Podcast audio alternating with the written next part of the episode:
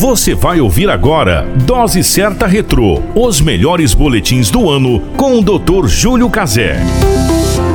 No ar, Dose Certa.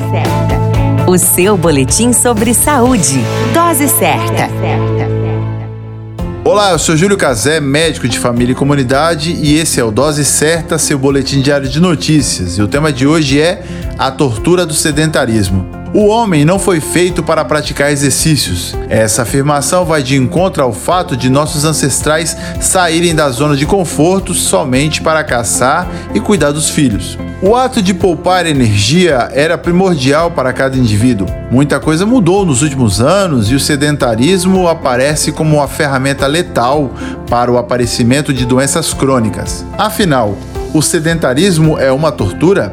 O sedentarismo é definido como a falta, ausência ou diminuição de atividades físicas. Está associada ao comportamento cotidiano decorrente dos confortos da vida moderna. A questão se tornou ainda mais preocupante em tempos de pandemia, quando muita gente acabou ficando mais tempo em casa devido às medidas de contenção do avanço da doença. Com essas medidas, alguns têm passado os dias entre a cadeira em frente ao computador, televisão, sofá ou colchão, com as idas mais frequentes à cozinha.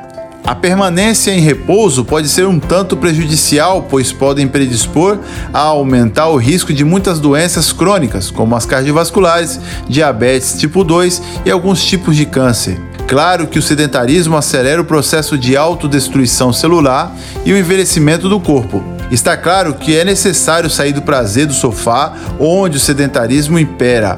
Porém, sair do sedentarismo e ir direto para uma prática de exercícios físicos intensa não é uma boa alternativa, pois podem haver doenças escondidas que geram complicações crônicas. A grande dica é saia do sedentarismo o quanto antes, praticando exercícios físicos regulares, nem que seja a ida a pé ou de bicicleta para o trabalho. Lembrando que a prática diária deve durar pelo menos 30 minutos. Faça a experiência e nos conte os resultados. Vale a ressalva. Visite um médico antes de iniciar sua atividade física propriamente dita. Para mais dicas, dúvidas informações, acesse o Instagram Doutor Júlio Cazé. A qualquer momento retornamos com mais informações. Esse é o Dose Certa, seu boletim diário de notícias. Eu sou Júlio Cazé, médico de família e comunidade. Você acabou de ouvir Dose Certa Retrô, os melhores boletins do ano com o Dr. Júlio Cazé.